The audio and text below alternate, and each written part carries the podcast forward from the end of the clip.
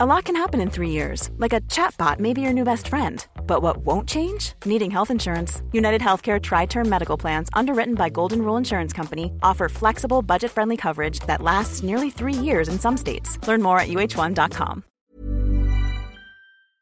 Porque tenemos aquí en los micrófonos del dedo en la llaga a Guillermo Deloya, escritor y analista político y compañero de nosotros. Así es. Guillermo, muy buenas tardes. Gracias por estar aquí presentando tu libro La Patria Asediada. Pero yo quisiera que con toda tu experiencia, no solamente política, sino jurídica, nos puedas decir qué piensas de este caso de hoy.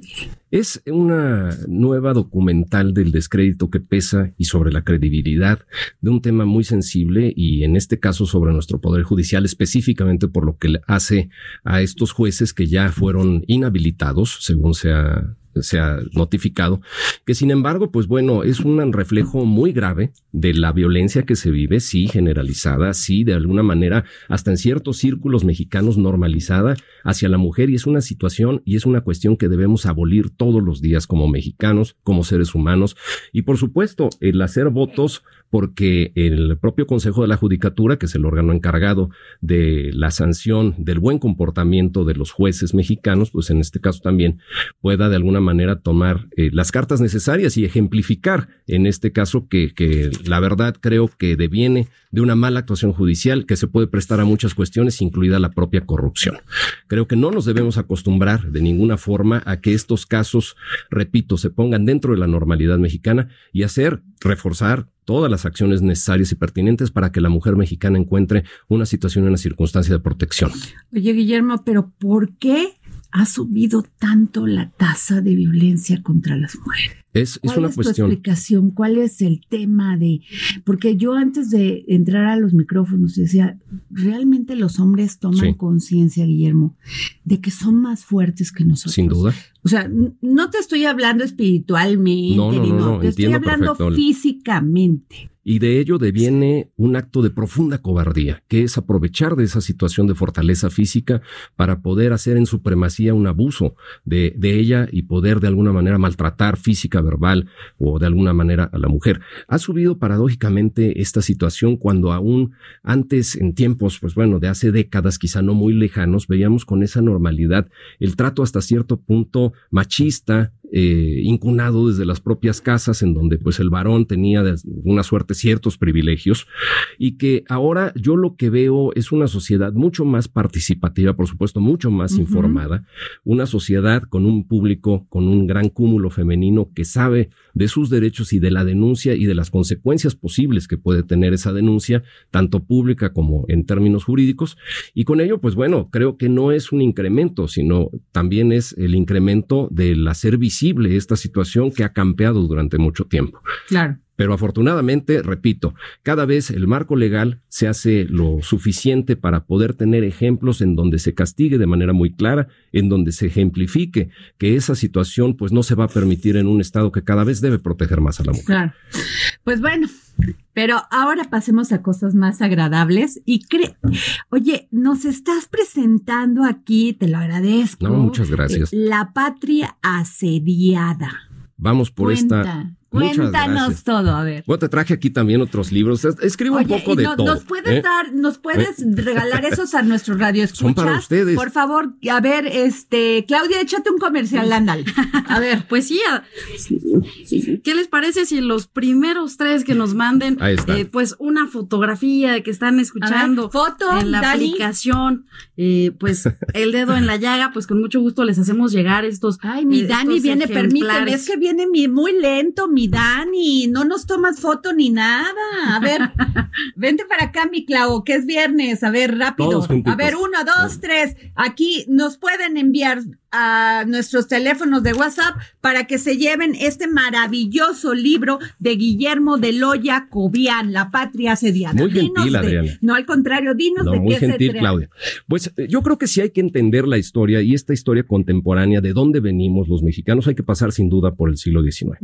En esta idea, después de un país convulso que viene de una independencia, de un proceso de independencia, posteriormente pasar por la revolución de Ayutla, donde se destierra a un dictador y donde donde toma auge esa división de los mexicanos en torno a liberales y conservadores, que posteriormente fue a aterrizar en una división que propició una intervención de naciones, una intervención tripartita, y donde finalmente, pues las ideas imperialistas de los franceses con Napoleón III querían de alguna manera instalar el imperio dentro de México para poder satisfacer esa necesidad expansionista. Pero para, para esos fines, eh, yo tomé un relato ficticio, novelado, que es alrededor de un teniente coronel que era un amanuense, un escribano, un escritor de las cartas de Porfirio Díaz Mori.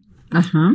Eh, Porfirio Díaz, como tú sabes, con una gran trayectoria militar que quizá no ha sido reivindicada en justicia en gran parte, porque pues bueno, se le conoce a través de la historia como aquel gran pues es tirano que y dictador. Pasó lo mismo que Evo Morales, se quieren, quieren permanecer, quieren permanecer años.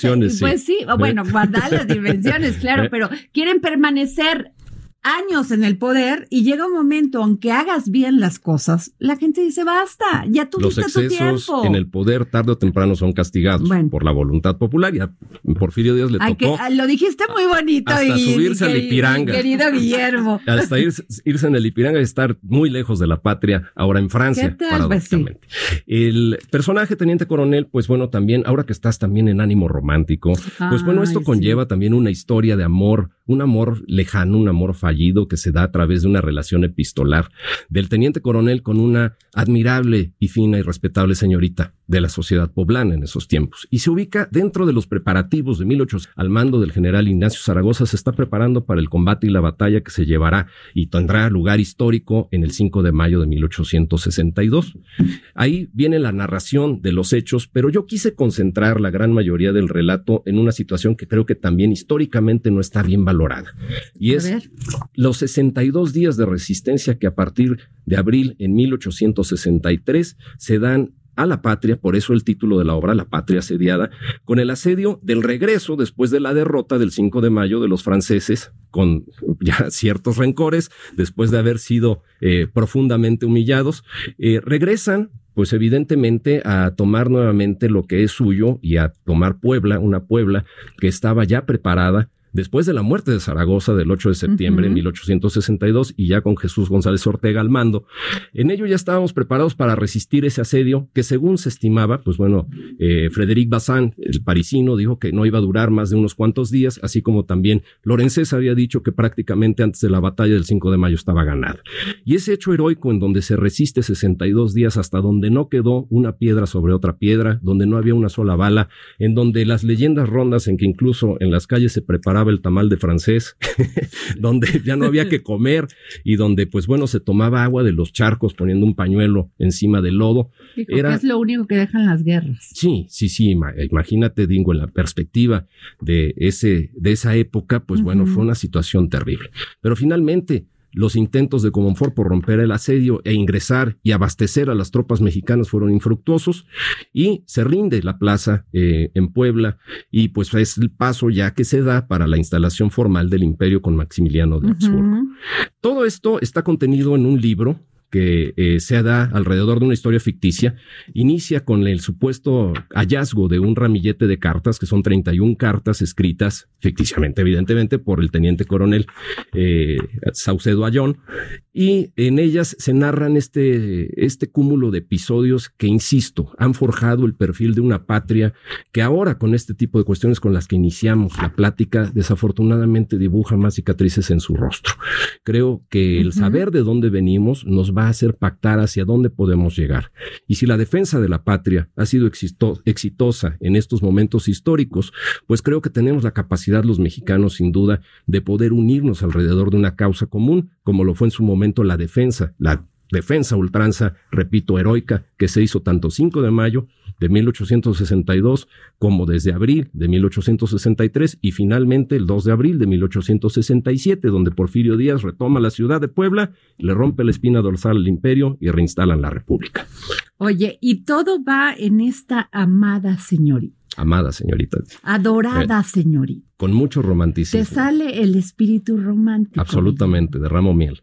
Eh. ¿Por qué? A ver, eh. cuéntame, ¿cómo entrelazas? Pero ¿cómo, cómo entrelazas? Porque, porque es muy interesante, o sea, por un lado la guerra, el, la intervención militar, que ahorita me vas a decir qué piensas de lo que dice eh, nuestro vecino de acá arribita, ah, sobre, sobre que nos quiere declarar país, este, bueno, a, nosotros no, a los, a los narcos terroristas, pero, pero dime, o sea, a ver, cuéntanos, porque sí es muy interesante. Está escrita de una manera, el libro está escrito de una manera magistral. Además, te voy a decir una cosa, eh, yo tengo cartas de mi abuelito, que fue general de las guardias presidenciales de Venustiano Carranza. Qué importante. Bueno, y este, y todas las cartas que le dirigía a mi abuelita Licho, eran adorada, amada, lichita. Sí, claro. O sea, de una manera que ya nadie se conduce en estos tiempos. Sin duda, digo, yo ya me voy a poner entre, entre nostálgico, romántico y, hablando como viejito, pero la verdad es que sí, creo que hemos perdido gran parte de esa sensibilidad. Y en mi caso, pues una sensibilidad heredada de mi padre. Mi padre fue cronista de la ciudad de Puebla. Eh, él pues de alguna suerte me enseñó de ese amor filial que se le puede tener a una patria chica y todo lo que implicó, pues en gran parte los fundamentos de lo que fue también esta obra. Pero sí, volviendo a esa situación, creo que se ha perdido esa, esa parte tan personal, tan íntima y tan bella que es la comunicación cara a cara y la comunicación epistolar, que para mí yo sigo siendo un enamorado del papel en físico. O sea, ¿escribes tus cartas a mano? Sí, sí me gusta escribir a mano. Sí, tengo una letra terrible pero hago honor a lo de doctor, o sea, no soy doctor en medicina, pero sí tengo la parte en la cual mi escritura solamente sería entendible por los galenos. Pero en esta, en este caso, eh, por lo que tú has expresado, creo que sí nos hace falta, repito, también en la conciencia histórica. Que son valores. Sí, el afianzar esos valores que, que, que creo que eh, nos hacen en un perfil muy valioso y sobre todo nos distinguen como seres humanos. Oye, Guillermo, este, Guillermo, pero Entiendo todo este papel y bueno, eh, tendríamos que profundizar mucho sobre el tema de la intervención francesa y, la llegada de Maximiliano. Así es. Pero, ¿tú qué crees que nos dejó Maximiliano de Habsburgo como positivo a este país. Yo creo que no reluce, evidentemente, la historia, como tú lo sabes, es escrita siempre Porque por los fue un gran adorador de México. Fue un, también un romántico y un enamorado también de la causa que lo había traído a aceptar la corona en México. Exacto. Y pues sin duda fue una persona de buena fe, eh, que en la parte administrativa la vanguardia europea que él conocía por parte de la administración pública lo llevó a hacer ciertas ordenanzas que constituyeron las bases en su momento de lo que pudo haber sido la nueva vida constitucional mexicana. Eh, legislación de vanguardia en la regulación de aguas, legislación de vanguardia en la tenencia de tierras. Qué importante que lo digas, porque es muy importante. En la distribución de las cargas de trabajo, el paseo de la reforma. Que era el paseo de la emperatriz originalmente, dedicado evidentemente a Carlota. Y en este caso, creo que no se ha puesto a relucir lo que Maximiliano pudo haber aportado a la vida pública y repito, cuando fue una persona de muy buena fe para las intenciones que él traía. Pues sí, pues no se le ha hecho justicia a Maximiliano ni a Porfirio Díaz. No, y son figuras históricas que, repito, al, al ser escrita la historia por los vencedores, pues bueno, desafortunadamente se tiende a diluir en el tiempo lo que fueron logros positivos y además, repito, fueron cuestiones que tuvieron que ver con la administración pública, muy sanas, eso pudo ser la base constitucional del funcionamiento de un México moderno. El propio Porfirio Díaz, sí, evidentemente, con grandes contrastes en su época posterior como gobernante, pero pues con un gran mérito militar a quien se le debe. El ferrocarril, el Palacio de Bellas Artes. Y después, evidentemente, aportación a la cultura. Pero estrictamente en este periodo en el cual, repito, versa desde 1861 a 1867, a quien hay que reconocerle méritos verdaderamente militares y los logros y los grandes logros, el asedio que se dio desde los fuertes de Loreto y Guadalupe para poder triunfar ese 5 de mayo, en gran parte fue de Porfirio Díaz. Fíjate. Oye, dame tu opinión sobre lo de nuestro vecino. Ah, de que quiere venir a intervenir vamos a, los temas álgidos. Oye. Bueno, es, es un rasgo natural de la modernidad el sostener los principios lo digo de, manera de chiste porque sí ya es de risa. Sí, sí, sí. Bueno, es una persona muy peculiar desde que inició en, esta, en esta cuestión política de Donald Trump. Y creo que no es más que una nueva bravata que tiene para poder imponer condiciones dentro de la política bilateral. Ya lo tuvimos con la eh, supuesta imposición de aranceles que derivó en una nueva política migratoria y ahora lo tenemos con la eh, pues amenaza que sí, al ser ratificada por el Congreso de Estados Unidos, pudiese tener la libertad de la intervención justificada, incluso en mando militar, de incursionar dentro de la propia República. En eso, pues bueno, es una situación de enorme peligro, pero que también no debemos desaprovechar los propios mexicanos. ¿Por qué? Porque existen tratados bilaterales específicos en torno a la cooperación México-Estados Unidos en materia bueno, oficinas del FBI tenemos aquí cinco o seis oficinas. Así que no es nuevo y hemos sabido que esto a lo largo del tiempo ha operado así. Pero los tratados de cooperación bilateral creo que es un buen momento para ponerlos sobre la mesa y para ver en qué realmente está fallando esa política que tiene que ver también con los mercados de consumo. Claro que tiene que ver con la provisión de armas de fuego, con el tráfico eh, desmedido de armas de fuego hacia México y cómo nosotros también, como mexicanos, dentro de una política agresiva, podemos poner nuestras propias condiciones. Claro. Pues muchas gracias, Guillermo. No te vayas porque aquí, aquí sigue este programa del dedo en la llaga.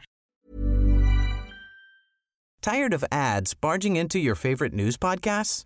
Good news. Ad-free listening is available on Amazon Music. For all the music plus top podcasts included with your Prime membership.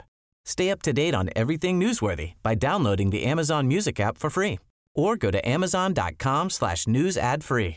That's amazon.com slash news ad free to catch up on the latest episodes without the ads.